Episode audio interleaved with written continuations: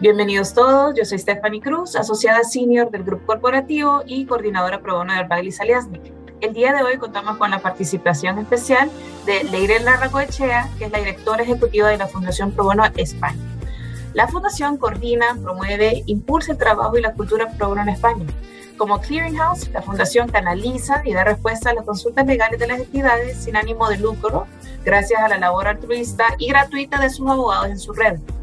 Ya son más de 3.000 abogados provenientes de 40 despachos de primer nivel.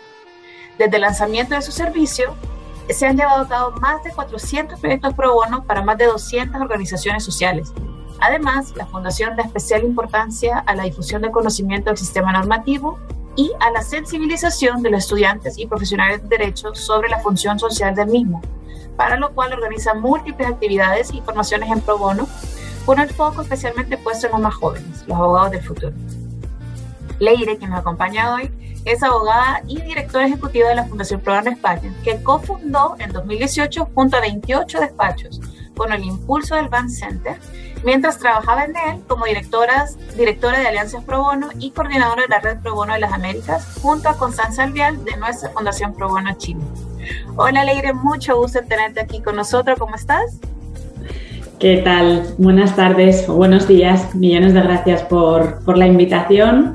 Eh, a ti, Stephanie, por organizar, al despacho AZ y bueno, a la Fundación Pro Chile, a la Red Pro las Américas, que bueno, tengo muchísima gratitud y mucho cariño a ambas entidades. Sin, ellas, la Fundación Pro España nunca hubiera nacido, con lo cual de verdad que es un placer para mí estar aquí hoy y compartirme con vosotros. Muchas gracias, Leire. La verdad es que es un lujazo para nosotros tenerte compartiendo aquí en el podcast. Mira, si quieres partimos y vamos conversando sobre los distintos temas de hoy. Genial. En tu opinión y en tu experiencia, ¿cuál es el, desafío más grande eh, para la Fundación actualmente en España?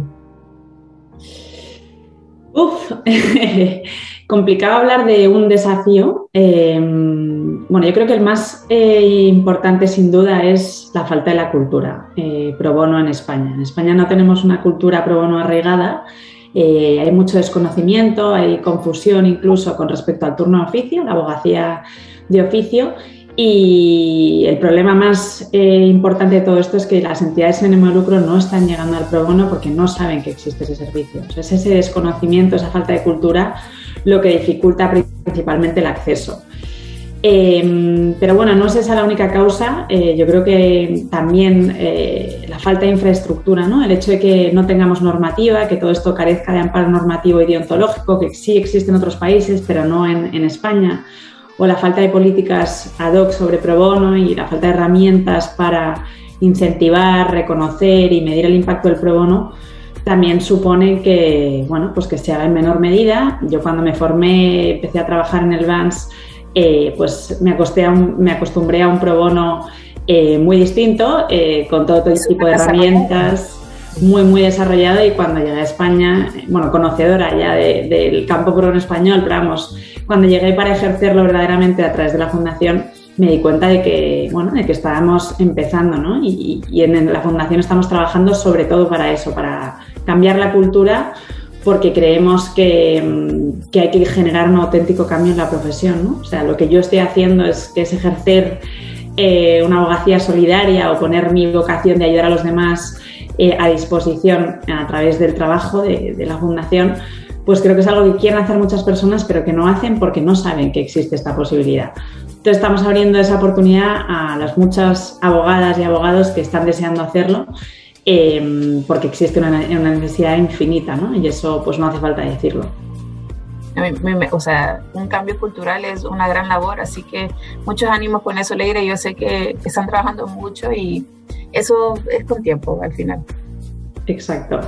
Tiempo al tiempo, lluvia fina, como siempre decimos aquí, poco a poco. Poco a poco.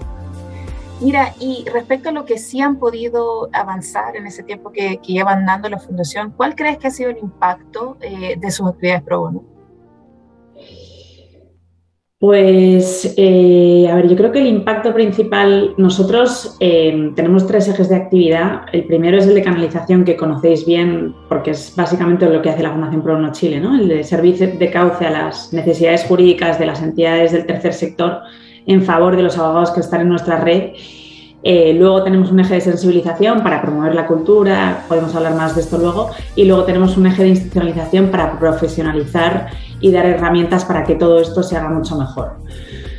El impacto número uno eh, es el de la sensibilización, porque como, como, decía, para mí el objetivo número uno de la Fundación es generar un cambio cultural en la profesión, en el ejercicio de la abogacía. Entonces, todo lo que estamos haciendo en términos de formación en pro bono, en términos de colaboración con clínicas jurídicas universitarias para poner a los estudiantes a trabajar en pro bono bajo la supervisión de, abogados, eh, sensibilizando y formando al mismo tiempo, creo que es fundamental, ¿no? Y en eso pues estamos poniendo muchísimo foco y muchísimos esfuerzos.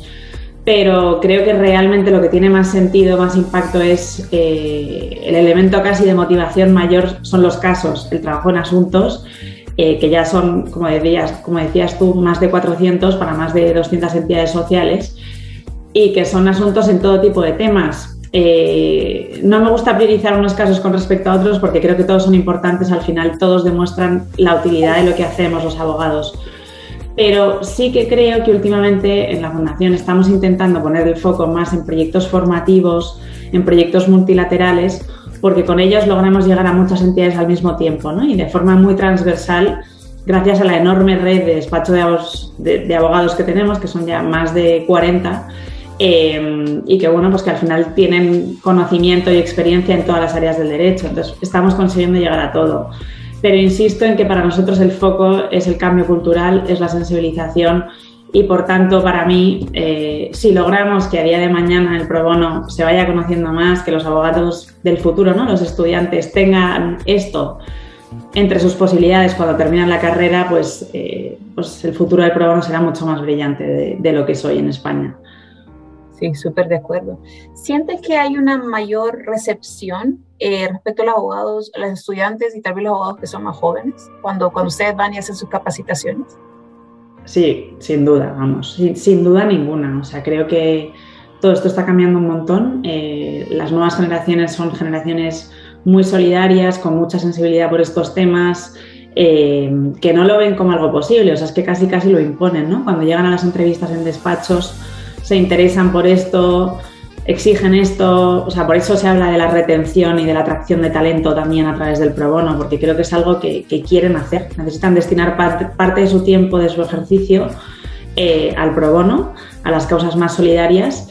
Y nosotros lo vemos, ¿no? Cuando empezamos, cuando el pro bono empezaba en España, había cinco clínicas jurídicas, ahora ya son 25 y el número de alumnos crece exponencialmente cada año. O sea, que, que yo creo que esto es es un must. Esto es lo que va a suponer el cambio verdadero en, la abogacía pro bono.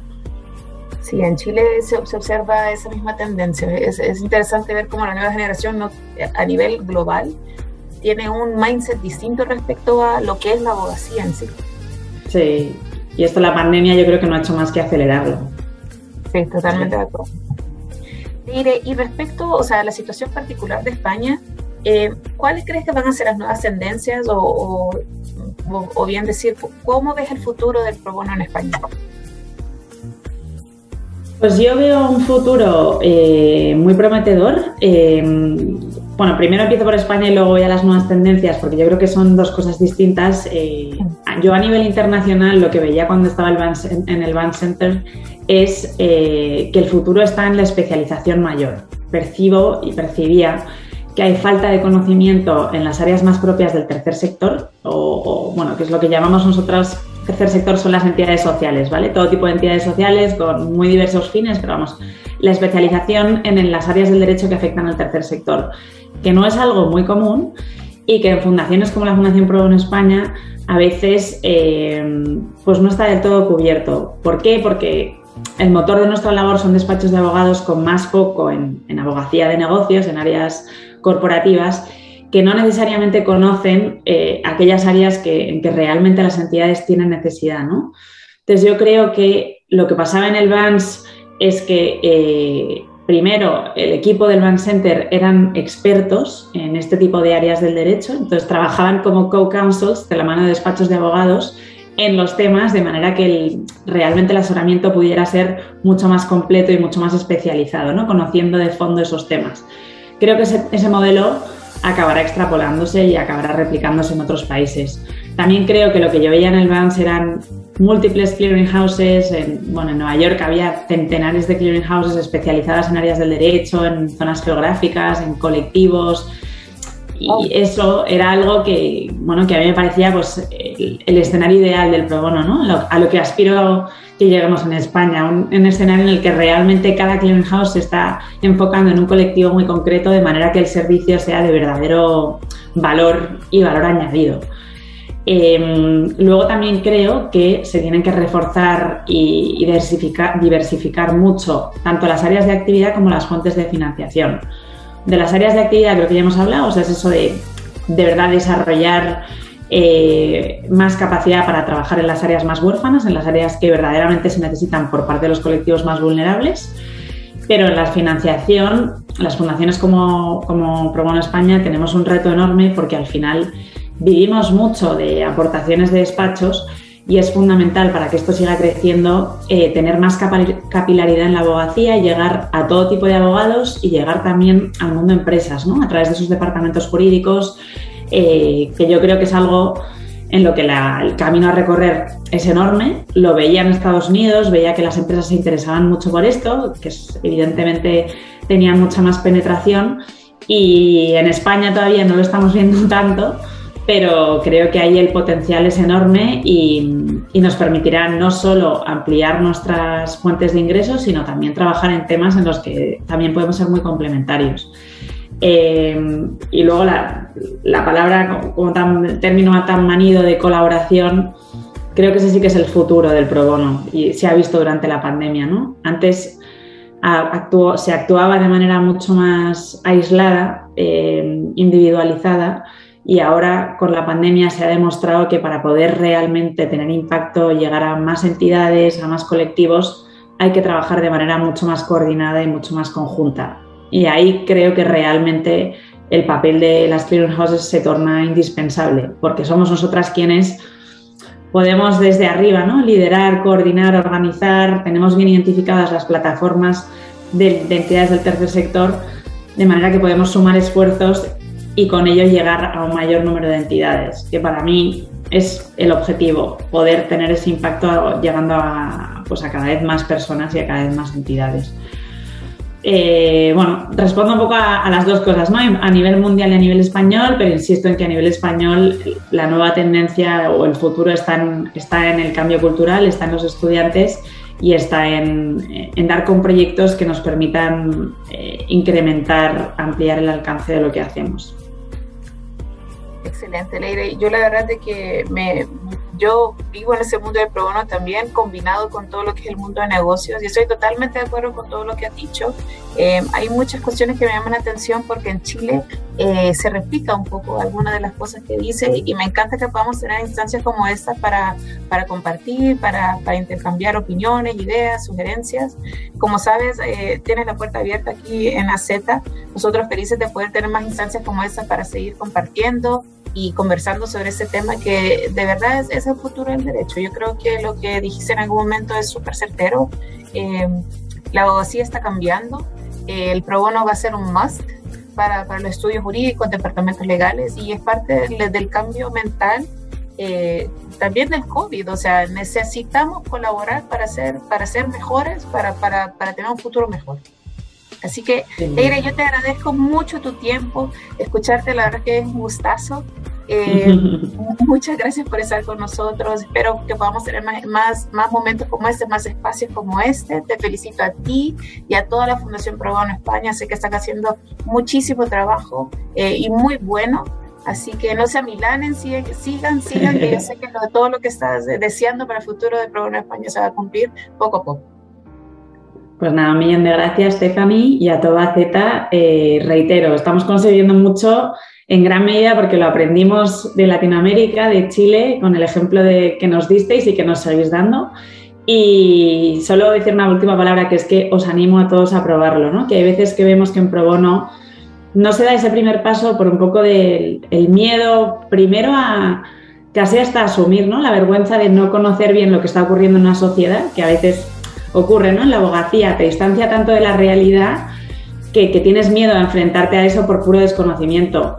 Pero en nuestra experiencia, cuando se prueba pues se trabaja, cuando se trabaja en un caso y se, se pierde ese miedo o esa angustia a la tragedia, a lo desconocido, eh, la experiencia es súper enriquecedora eh, y siempre se acaba repitiendo, con lo cual os animo a probarlo, a que tengáis ese impacto a través del Pro Bono y a que colaboréis con la Fundación Pro Bono España y con Chile en cuantos proyectos como queráis, porque también nosotros estamos abiertos siempre, siempre a la colaboración y encantados de hacerlo con vosotros. Muchas gracias, Leire.